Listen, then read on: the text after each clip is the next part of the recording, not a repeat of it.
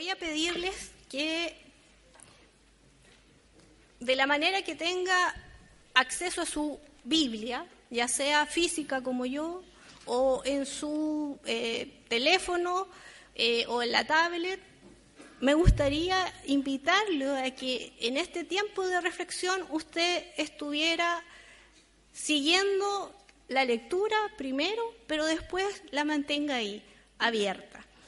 Es el libro de Amós, capítulo 2, a partir del verso 6 al 16.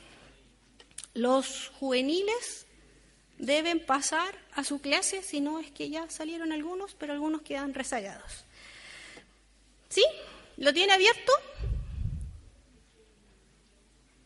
Yo sé que lo van a tener y puede seguir la lectura en la proyección, pero la idea es que también la mantenga usted ahí abierta. Bueno, voy a dar lectura entonces. Verso 6. Así dice el Señor. Los delitos de Israel han llegado a su colmo, por tanto no revocaré su castigo Venden al justo por monedas y al necesitado por un par de sandalias. Pisotean la cabeza de los desvalidos como si fuera el polvo de la tierra y pervierten el camino de los pobres. Padre e hijo se acuestan con la misma mujer, profanando así mi santo nombre. Junto a cualquier altar se acuestan sobre ropa que tomaron en prenda, y el vino que han cobrado como multa lo beben en casa de su Dios. Todo esto a pesar de que por ellos yo destruí a los amorreos, destruí su fruto de arriba y sus raíces abajo, aunque eran altos como el cedro y fuertes como la encina. Yo mismo los hice subir desde Egipto y los conduje cuarenta años por el desierto a fin de conquistar para ustedes la tierra de los amorreos. También levanté profetas de entre sus hijos y nazareos de entre sus jóvenes. ¿Acaso no fue así, israelitas? afirma el Señor. Pero ustedes les hicieron beber vino a los nazareos y les ordenaron a los profetas que no profetizaran. Pues bien, Estoy por aplastarlos a ustedes como aplasta una carreta cargada de trigo. Entonces no habrá escapatoria para el ágil, ni el fuerte podrá valerse de su fuerza, ni el valiente librará su vida. El arquero no resistirá, ni escapará con vida el ágil de piernas, ni se salvará el que montara a caballo en aquel día, desnudo aún el más valiente de los guerreros, afirma el Señor. Amós, y en realidad no solo Amós, cuando uno lee la Biblia, las escrituras, de muchas maneras esta palabra nos confronta en sus realidades. Y estos versículos que he leído no son fáciles de asimilarlos y de reflexionarlos. Son palabras muy fuertes, muy duras. Es un castigo muy fuerte y muy eh, duro para esta nación, para este reino del norte que es Israel. Recordemos que Amós es un profeta de Judá el reino del sur, que habla al reino del norte, Israel. Aquí ya está dividido el pueblo, el reino que antes había sido un solo pueblo, ahora están divididos. Y este reino del norte geográficamente se ubica hacia el norte y tiene una extensión de territorio mucho mayor que el reino del sur.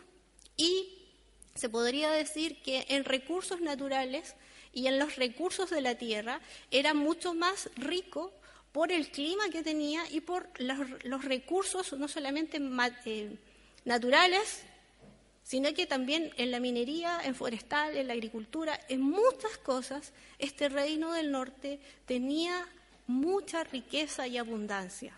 No así el reino del sur, que se quedaron estas dos tribus y que estaba el templo eh, en Jerusalén. La semana pasada estuvimos descubriendo, en cierta manera, a través del el análisis o la reflexión que hicimos del capítulo 2 y estos juicios en contra de las naciones vecinas, qué pecados son los que enojan tanto a Dios. En el momento en que los leímos y en el momento de Amós, pero también descubrimos que en momentos de esta reflexión nos dimos cuenta que en la búsqueda que nosotros tenemos con Dios, no vemos lo mismo que Dios está viendo y que le enoja y que no estamos viendo en muchas oportunidades los mismos pecados que Dios está viendo y que esa era la reflexión. Dios se preocupa de cómo nos relacionamos los seres humanos, cómo nos relacionamos los unos con los otros.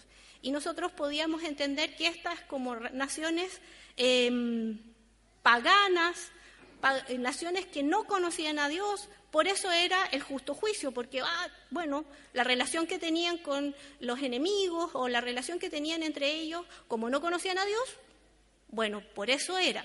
Podría ser una de nuestras explicaciones. Pero en el día de hoy, el libro de Amós y este juicio contra Israel está hablando acerca de un pueblo, de una cultura, de un grupo de personas que conocen a Dios que han estado en una relación con Dios. El juicio contra Israel sigue el mismo esquema, se podría decir literario, de los juicios en contra de las naciones paganas. Y comienza con una fórmula muy profética. Así ha dicho Jehová. Esa frase y esto de no revocaré su castigo es una fórmula que muchos de los profetas están diciendo y que a nosotros no, no, nos ayuda a entender en cierta manera, el esquema literario que tiene este libro. Si pudiéramos comparar o enumerar los pecados mencionados a estas otras naciones, a estas diez naciones o a estas naciones vecinas, em, que no tienen, vuelvo a decir, una relación con Dios, pero que si miramos hoy día y leímos eh, estos, estas palabras o este juicio que viene contra Israel, si, si los enumeramos con detalle, lo que dice contra Israel, nos vamos a dar cuenta que ha sido más descrito los pecados y que son más. O sea, Israel como reino del norte pecó más en número que las otras naciones. Solamente podemos comparar, en, solamente en darnos cuenta en enumerarlos nada más. Estos versículos están diciendo algo acerca de Dios. Amós como profeta, como portavoz de este mensaje, pronuncia este juicio a Israel y más específicamente a una clase dominante que estaba en este reino teniendo autoridad y dominio de ciertas instituciones. Quiero leer unas palabras que habla eh, Washington Padilla en su comentario bíblico acerca de este pasaje. Dice, la gravedad de todos los pecados no eran crímenes que los paganos cometían contra extraños considerados sus enemigos, sino que eran crímenes que aquellos que supuestamente conocían a Dios cometían contra sus propios hermanos de raza y nación. Y también que estos pecados y rebeliones contra Dios no son simples pecados ocasionales de momentos de crisis de conflicto internacional, sino que es algo que se está traduciendo en costumbres, en maneras regulares de comportarse dentro de la sociedad. Esto es lo que en cierta medida estamos viendo y podemos percibir en nuestra lectura eh, reflexiva de Amós. La sociedad de Israel en este tiempo había invertido los valores. Y el valor que había invertido era este. El ser humano valía poco, nada. El valor supremo por lo que peleaban y por lo que luchaba toda la sociedad y una clase en especial era la riqueza material, el amor al dinero, acumulación de riquezas. Esto produce una explotación descarada y descarnada y una opresión desalmada de una clase o de un grupo de personas hacia otro grupo de personas. Las atrocidades de esta sociedad las podemos ver porque están muy claramente descritas en los versos del 6 al 8 de este pasaje. Voy a decir algunas. Vendieron por dinero al justo. La vida no vale nada. La vida del ser humano o del pobre equivale a un par de zapatos. Pisotean la cabeza de los desvalidos, pervierten y tuercen el camino de los humildes. El hijo y el padre se acuestan con la misma mujer. Verso 7. Me detengo acá. En hebreo, en el idioma hebreo, esta frase, el hijo y el padre se acuestan, y esta palabra, la misma mujer, no tiene, no está esta palabra misma. Y esto comúnmente se ha entendido como una práctica de prostitución sagrada. Dentro de la cultura cananea, este tipo de relaciones sexuales se practicaba porque tenía conexión íntima con los cultos de fertilidad, que era una práctica común que tenía esta cultura. Para Israel estaba prohibido. Para Israel esto no se podía hacer y era una de las cosas que Deuteronomio dice no se puede hacer, esta práctica de prostitución sagrada. Pero lo que Amós está diciendo no es una prostitución sagrada, no es que el padre y el hijo se están acostando con una mujer porque es prostituta sagrada, no está hablando de eso. Lo que está hablando Amós, y emplea un término en hebreo que es nara, que significa muchacha, doncella. Es una mujer que no está en esta condición de prostitución sagrada. El Levítico 18 describe una serie de condiciones y prohibiciones acerca de relaciones prohibidas, relaciones sexuales prohibidas, y las detalla muy bien Levítico 18. Pero fíjense que también Deuteronomio 22:30 señala que está prohibido tener relaciones sexuales con la mujer de su padre. Sin embargo, más que solo abordar el tema sexual, se puede ver y, observar que el reino del norte, Israel, está faltando también el respeto severamente dentro de la familia, quebrantando ciertos límites que en la familia estaban siendo desdibujados. Para volver a las acciones que estaba haciendo esta sociedad, están detalladas el soborno que ofrecían los jueces y que con esto ganaban los juicios, la desproporción en los cobros de las deudas estaban enfocados en la riqueza y en la acumulación y hacía entonces que la recaudación fuera injusta y que era despiadada el cobro de esta deuda. El nivel de opresión que tenían los pobres en este tiempo y en esta nación era atroz. No se podían defender porque perdían los juicios, pero también si se endeudaban, cometían el riesgo y tenían más que perder. Lo que producía toda esta sociedad con este valor fundamental que era las riquezas o el dinero, era más pobreza y más humillación. Los poderosos no solamente se contentaban con esto, sino que hacían algo más torcer el camino de los humildes. ¿Y qué significa esto? Podrá decir usted. Es la descripción de lo que hacía Israel. Podemos comprender que hay un grupo de personas que están siendo guiadas, aplastadas por un sistema económico, político y social, cada vez más, que las está cada vez más aplastando y oprimiendo. Y las decisiones para sobrevivir son extremas. El torcer el camino de estos pobres o de estos débiles es hacer que esas decisiones transgredan en algún sentido ciertas normas, como por ejemplo los asesinatos, los vicios, los robos, etc.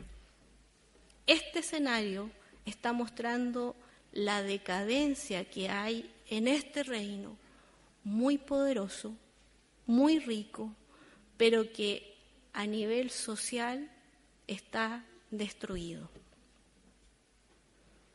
Todo esto se podría haber evitado si recordáramos en cierta medida las enseñanzas de las escrituras.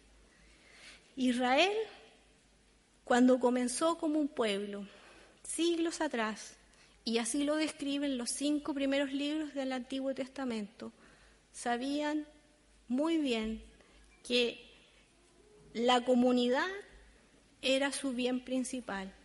El ser humano no es un simple individuo en medio de la comunidad, es parte de ella, es un conjunto de personas y que si uno hace un bien o hace un mal, esto afecta a todos.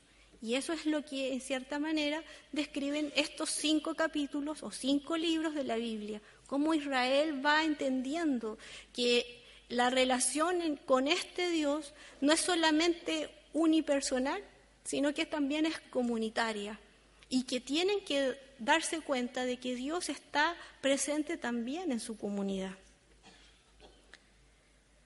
Pero la descripción de lo que vemos acá, Amós continúa haciendo un contexto de cómo era el culto religioso la ropa que de cierta manera la tomaron en prenda, no la devolvían al pobre, sino que más bien la ocupaban como alfombras en sus cultos. Es más, el vino o las especies que cobraban por multas de deudas, la bebían en el culto a sus dioses. La primera frase nuevamente está recordando los cinco primeros libros y en especial el libro del Éxodo. Éxodo 22, 26 dice, si alguien toma en prenda el manto de su prójimo, deberá devolverlo al caer la noche. La protección, pero en, en verdad la realidad que Dios también expresa, que hay ciertos momentos en la vida de un ser humano que vamos a entrar en crisis económicas y nos podemos endeudar, pero el nivelar o el equiparar o el equilibrar y preocuparse aún en medio de las crisis económicas que vivía, si tomaban en prenda la ropa, debían preocuparse que al anochecer, ese que estaba empobrecido, ese que le había ido mal y que había invertido mal, había perdido su cosecha, por lo menos en la noche tuviera cobijo, algo con qué cubrirse. Amós no solamente condena a estos acreedores, sino que también está dándose cuenta de que estos funcionarios administrativos que en cierta medida captaban las deudas y las multas que eran cobradas también con especies, no solo de vino, sino que a veces harina, eh, aceite y otras especies, se acumulaban y se almacenaban. Pero estos eran los impuestos que en muchas maneras las monarquías, tanto de David como de Salomón y de los otros reyes que, que vemos en estos reinos, están y acumulaban, pero que de cierta manera, cuando estaban así de acumuladas, se abrían y se daban al pueblo nuevamente. Lo que sucedía aquí y la corrupción que había es que los funcionarios eran los que disfrutaban de estas especies que se habían recibido por las multas por los impuestos. Pero el pueblo, el necesitado, no devolvía, no se devolvía. No tenía, no tenía comida, no tenía vestido, no tenía cómo vivir la vida diaria. Esa era la situación. Habían naturalizado esta clase de conductas y estas personas eran muy religiosas. No eran personas que no fueran religiosas, eran muy religiosas, pero no lograban reflexionar acerca de que su fe y su conducta estaban en caminos opuestos, en veredas diferentes y que los estaban llevando a un camino totalmente perverso. Si miramos los capítulos, perdón, los versículos del 9 al 12, nos van a describir la causa de todas estas conductas. ¿Por qué toda esta perversión, estos juicios y estos pecados? Todo se centra en la ingratitud a Dios. Al igual que el reino del sur, Judá, este reino del norte había olvidado la historia de Dios. Estos versos nos describen el accionar de Dios años atrás, cuando estos pueblos, este pueblo era débil e insignificante, y el Señor lo miró. El Señor manifestó su amor, su misericordia, y con un detalle de múltiples cuidados, estuvo con él en la etapa formativa de esta relación de Israel con su Dios. Cuando estaban oprimidos, cuando eran la última eslabón de esta clase, de este imperio de Egipto, cuando estaban siendo esclavos y estaban sin libertad, cuando no tenían nada, Dios los miró, los sacó, los libertó, abrió el mar, los condujo por el desierto, les dio una tierra donde produzcan muchas cosas. Y hoy día, en este momento, esta sociedad, estas personas se habían olvidado de esta historia de Dios, de esta misericordia, de este amor detallado en los cinco primeros libros, en la Torá, en la ley. La historia de Dios no estaba siendo comunicada por estas personas que eran muy religiosas. Todo esto me hace preguntar algo. ¿Qué sucede cuando en la humanidad se deja de comunicar la historia de Dios? ¿Qué sucede en la humanidad cuando se deja de comunicar la historia de Dios? Propongo entonces algunas consideraciones que saltan de este pasaje de Amós. Observamos tres niveles de corrupción. Primero, la corrupción en la administración de la justicia, no solamente en la justicia penal, sino que también en la justicia social. Los poderosos pagaban a los jueces para que condenaran al pobre, aunque éste fuera inocente, y así podían acumular más riquezas. En muchas culturas actualmente se está repitiendo esta misma injusticia hoy día. Las sanciones son más duras y están afectando más a los débiles de nuestras sociedades que en lugar de los poderosos. Sus acciones son ocultadas o tienen una insignificante condena. El amor al dinero produce a mayor o menor escala una desvalorización del ser humano que no se puede compensar con nada. Cuando perdemos el rumbo de mirar en menos a mi prójimo, estamos a punto de desviarnos de esta vereda que caminamos junto a Dios. Somos imagen de Dios. Y mi prójimo, el que está a mi lado, el que puedo observar cuando camino en la calle, el que está a mi lado en la oficina, el que lo veo en el metro, ese me está recordando que tenemos un creador en común y que la falta de amor hacia Él es faltar al amor a Dios. Proverbios 14:31 nos recuerda esto. El que oprime al pobre afrenta a su creador, mas el que tiene misericordia del pobre lo honra. También en Gálatas 5:14 nos dice algo similar. porque toda la ley, toda la Torá, todo estos Pentateuco se puede resumir en un solo mandamiento. Ama a tu prójimo como a ti mismo.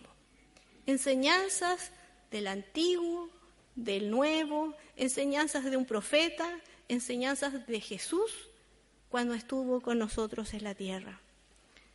Segunda nivel de corrupción. Se destruye a los profetas y a los nazareos.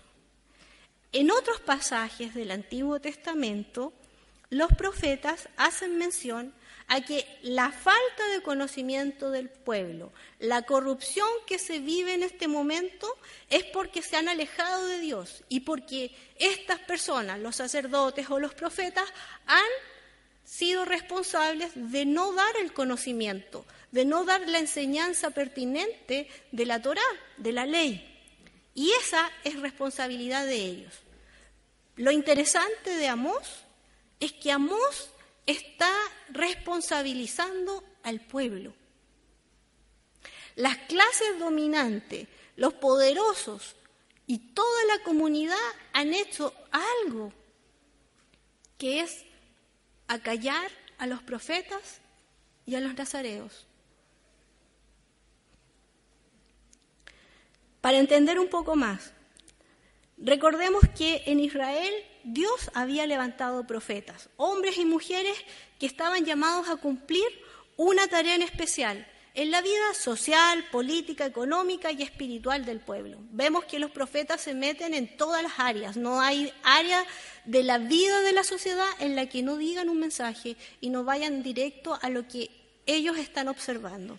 Los nazareos eran también hombres y mujeres, pero de, un de voluntarios que tomaban ciertas medidas en su vida, restricciones de algunas cosas como de alimento o de circunstancias de vestuario, del pelo. Usted lo puede ir buscando tal vez en, en el Antiguo Testamento, el voto nazareo, que era por un tiempo. Pero lo interesante es que en el tiempo de Amós, estas personas, tanto los nazareos como los profetas, con sus vidas estaban comunicando y protestando en contra de los excesos que estaba viviendo la sociedad. Un grupo, no todos. Pero este ejemplo de dedicación y compromiso a Dios se estaban identificando con, con un sector de la población que estaba viviendo injusticias, oprimidos y que eran lo que eran víctimas de la sociedad con la actitud de emborrachar, porque el voto nazareo, una de las cosas era no tomar vino, con emborrachar a los nazareos, con callar a los profetas. Los profetas son los que hablan, imagínense si los silencian. Israel estaba mostrando que no le interesaba un cambio de actitud. Les estaba mostrando a Dios que no le interesaba hacer el bien, que no les interesaba la justicia, sino que quería mantener su sistema de vida les gustaba y por lo tanto ordenaban a los profetas y a los nazareos que se adaptaran a este orden que esta sociedad había establecido. El tercer punto es que pervierte la familia, se pervierte la familia. Y cuando menciono aquí la familia, me alejo de alguna manera de las imágenes perfectas establecidas en nuestras culturas por la familia. No es solamente papá y mamá, hijos, porque nos damos cuenta de que dentro de la familia se construyen de diferentes maneras. Hoy día nos damos cuenta, pero también hay veces que nosotros queremos decir, vamos a defender la familia bíblica. ¿Pero cuál? ¿La de Abraham con su esclava y con Sara y sus hijos? ¿O la de Jacob con sus cuatro esposas o la de Salomón. O la de Pedro, porque en realidad no sé, solamente sé que tiene una suegra. Y los de Mateo no me dice nada, Lucas tampoco. Felipe sé que tenía algunas hijas, pero andaba por varias partes. ¿Cómo era su familia? Desconocemos ciertas maneras de imágenes. Y en este sentido voy a tomar una imagen muy perfecta, que tal vez con esto voy a decir alguna cosa de mi edad, pero no me interesa. Por ejemplo, en algunos, no sé si ustedes se acuerdan de la familia Ingalls. No, no lo es cierto ya.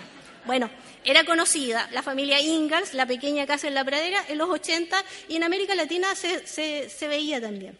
Bueno, esta familia era una familia perfecta, era el papá, la mamá, las hijas, y todos iban para un lado, para otro, sufrían penurias y nos mostraban una imagen de familia bastante ideal, porque siempre triunfaban, siempre se mantenían juntos, no sé, era como una familia perfecta. O sea, pasaban las penas y a veces sequía, inundaciones, perdían todo, optaban siempre por perder la granja y todas esas cosas. Bueno, Esta familia no es la familia que yo estoy hablando. No es la perversión de la familia a la que yo me refiero y a la que Amós está en cierta manera describiendo, no tan específicamente. Vuelvo al, punto. Se puede percibir en Amós que los códigos en la familia, en el hogar, se han roto, se han menospreciado, se han quebrantado, ha faltado el respeto en los integrantes de la familia, los integrantes del hogar. Se ha perdido algo. Y es más que relaciones sexuales prohibidas.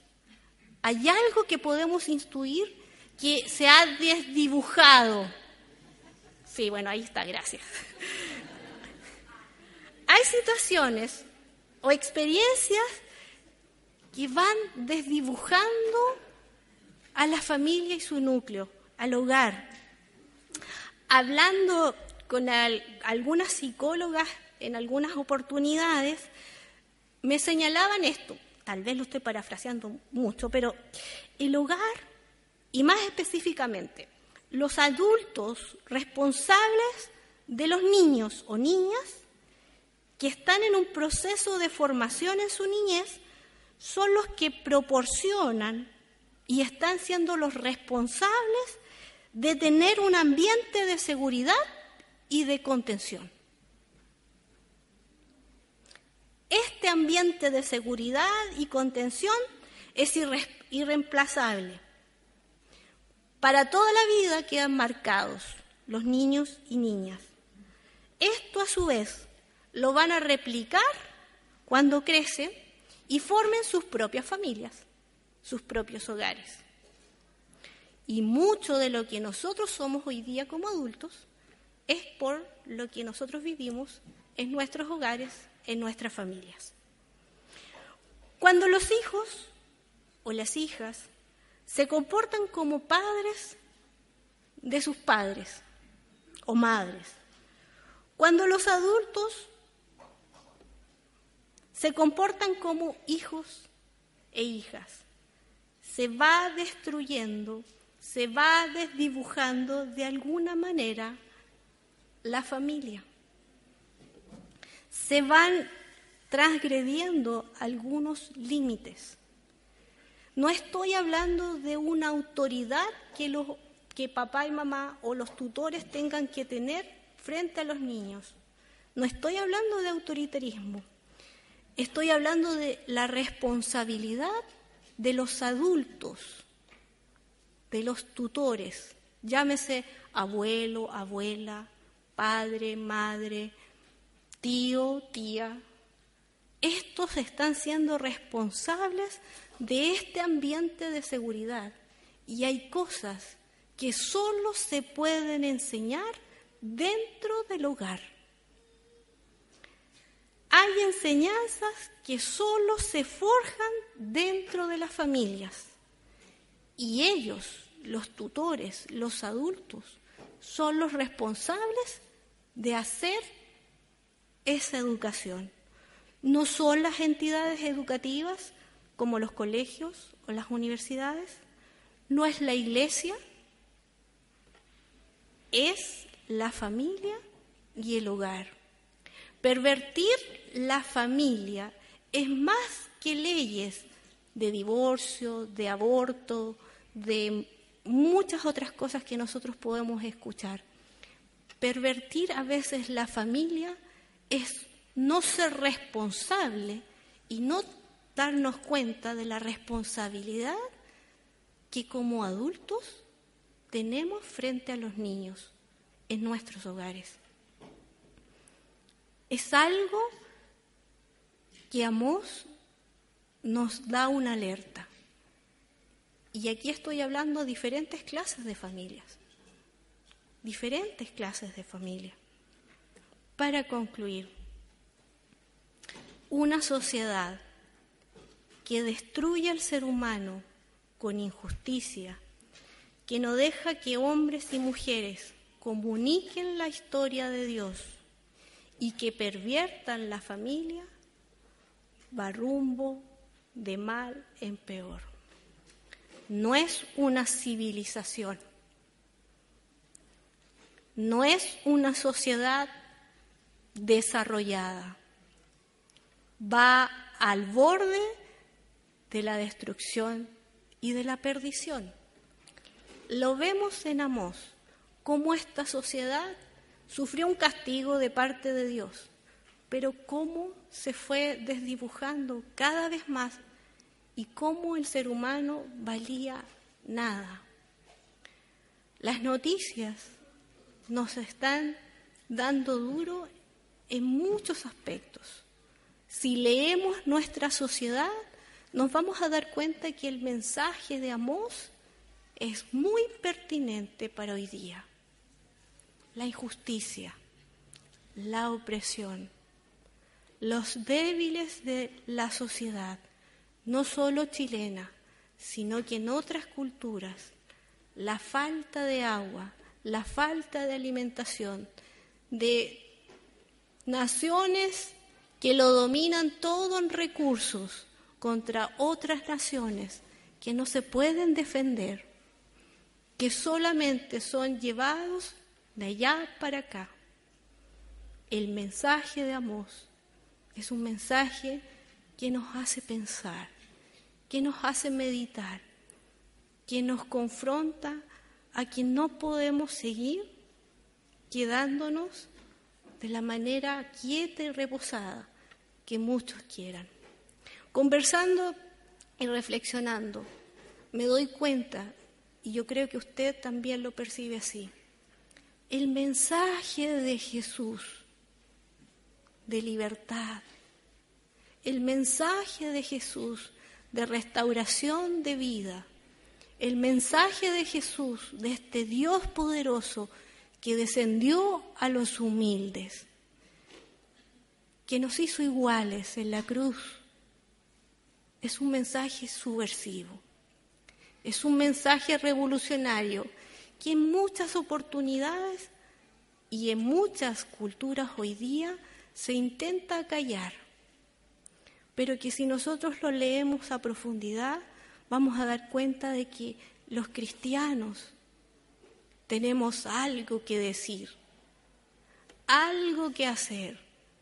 Hay algo que nuestra sociedad nos está pidiendo y que Amós nos está dando, y por eso es que entregar una Biblia a la iglesia perseguida, ver cristianos en otras culturas, en cuevas, para los poderosos es un riesgo que Cristo irrumpa en nuestras vidas, porque la esclavitud del pecado, la esclavitud de los sistemas económicos tiembla cuando Cristo irrumpe en las vidas de los seres humanos. Cuando Jesucristo transforma nuestra manera y nosotros dejamos que Cristo lo haga, los poderosos tiemblan. Las clases dominantes tiemblan, porque recuerdan que hubo un pueblo insignificante de esclavos que cruzaron por un desierto y que tienen en su simiente a un libertador, que es Jesucristo el Señor. El imperio romano comenzó su caída porque los cristianos y Cristo irrumpió en ese imperio en ese momento. Gracias a que este cristianismo y Jesucristo llegó y estas personas comunicaron que había un Dios que no le interesaba si éramos ricos o pobres, hombres o mujeres, libres o esclavos, no importando en qué, situación estabas, Él entraba a tu vida y cambiaba tu vida. Y eso hizo, en cierta medida, que esos poderosos en ese momento cambiaran. Lo que hoy día nosotros tenemos en nuestras manos es algo que no podemos entender, pero que es un riesgo para nuestras vidas porque cambia nuestras vidas de tal manera que no podemos callar lo que Dios ha hecho en nuestras vidas. El compromiso que tenemos hoy día cuando salimos de estas puertas es de ser misioneros y misioneras en los lugares donde estamos, en la oficina, en el colegio, en el, en el teatro, en, en la plaza, en el metro. Somos enviados a contar la historia de Jesús. Somos enviados a decirle al que está en opresión, mira, clama al Señor, que yo sé que te va a escuchar. No sé si va a resolver todos tus problemas, pero que Dios se va a acercar a ti, sí. Se ha acercado al oprimido muchas veces en la historia. Se sigue acercando y escuchando el clamor de los que claman por justicia, lo sigue haciendo. Dios no está muerto, está más vivo que nunca y escucha y está pendiente de todas nuestras necesidades. No es un sistema político, no es política, es que el reino de Dios se ha acercado a nosotros y ha transformado nuestras vidas de tal manera que cuando leemos Amós tiembla nuestra vida porque nos confronta una realidad que hoy día la percibimos de la misma manera. Que el Señor nos bendiga, que el Señor tenga misericordia. Y le voy a pedir que ahí Incline su rostro. Señor, te damos muchas gracias, porque solamente tú tienes misericordia de nosotros. Como cantábamos, Señor, no es por nuestras fuerzas, no es por que somos mejores que otros, es por tu gracia derramada en la cruz, es la que tú hiciste que nosotros pudiéramos, Señor, compartir hoy día de tu amor. Siendo débiles e insignificantes, tú nos miraste, Señor, tú nos perdonaste. El recordar nuestra historia contigo, nuestro pasado, cuando estábamos, Señor, muertos en nuestros delitos y pecados, cuando no éramos nada, tú nos diste un valor que nada ni nadie lo puede igualar. El precio que pagaste en la cruz fue tu vida por nuestras vidas. Y eso, Señor, nada ni nadie lo puede callar. Te pedimos que nos acompañes, que en medio, Señor, de nuestras vidas tú tengas misericordia para seguir transformando nuestras vidas como solamente tú lo puedes hacer, pero Señor, también para comunicarles a otros lo que tú estás haciendo, Señor, en nuestras vidas y comunicando lo que tú has hecho, Señor, en la historia. Te alabamos y te reconocemos a ti como ese Dios, el digno de alabanza, el digno Señor de toda nuestra vida. En el nombre de Jesús. Amén.